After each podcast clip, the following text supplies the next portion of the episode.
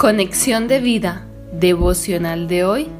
Me seréis testigos. Dispongamos nuestro corazón para la oración inicial. Amado Jesús, gracias por no dejarme solo para cumplir la tarea de compartir tu mensaje. Derramaste tu Santo Espíritu en mí para darme el poder de ser tu testigo en esta tierra.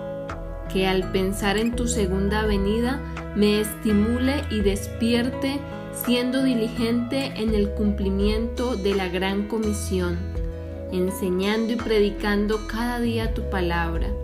En el nombre precioso de Jesús he orado. Amén. Ahora leamos la palabra de Dios. Hechos capítulo 1 versículo 8. Pero recibiréis poder cuando haya venido sobre vosotros el Espíritu Santo, y me seréis testigos en Jerusalén, en toda Judea, en Samaria y hasta lo último de la tierra. Hebreos capítulo 10 versículo 25. No dejando de congregarnos, como algunos tienen por costumbre, sino exhortándonos y tanto más cuando veis que aquel día se acerca. La reflexión de hoy nos dice, cuando el Señor nos pide que atesoremos su palabra, no solo se trata de comenzar el estudio de la Biblia cada día en oración, de leerla, de meditarla, de mirar otros comentarios de otras personas que han escrito sobre ella y de obedecerla, sino también de transmitirla a otros. Lo que el Señor anhela es que cumplamos su plan soberano, alcanzando las naciones de la tierra. Jesús les pidió a sus discípulos antes de su ascensión que fueran sus testigos. Literalmente lo dijo así, seréis testigos. No les pidió que fueran eruditos, especialistas, enciclopedias ambulantes, simplemente que proclamaran lo que habían visto y oído de Él. Eso es lo que siempre hacen los testigos.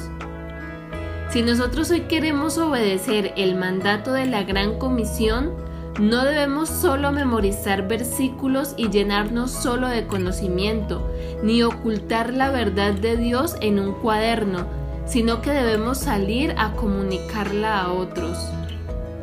En la iglesia primitiva, el cristianismo marchó de Jerusalén, Judea y Samaria, y de ahí hasta lo último de la tierra. Desde esa época, ser misionero no era una tarea fácil. Alcanzar este mundo para el reino de Dios implicaba romper barreras raciales, sociales y hasta religiosas. Por eso era evidente que la iglesia desde sus inicios necesitó el poder del Espíritu Santo para ser testigos de Jesús. Pablo en el libro de Efesios da testimonio de los primeros 30 años de la historia de la iglesia del primer siglo y cómo en su soberanía Dios usó a sus siervos para extender el Evangelio hasta alcanzar a los gentiles, lo cual desde un inicio fue su propósito.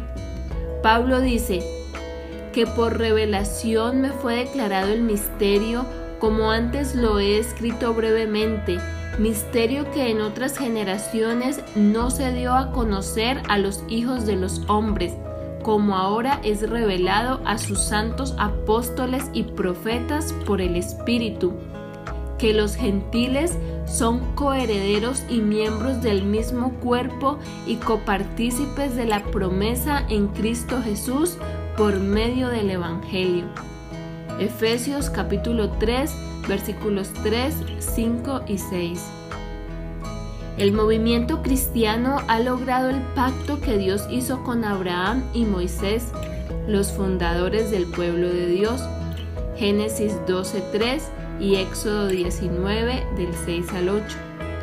Por eso, como iglesia, tenemos que seguir comunicando su mensaje hasta que Jesús regrese y toda la tierra sea llena del conocimiento de Jesús. Visítanos en www.conexiondevida.org. Descarga nuestras aplicaciones móviles y síguenos en nuestras redes sociales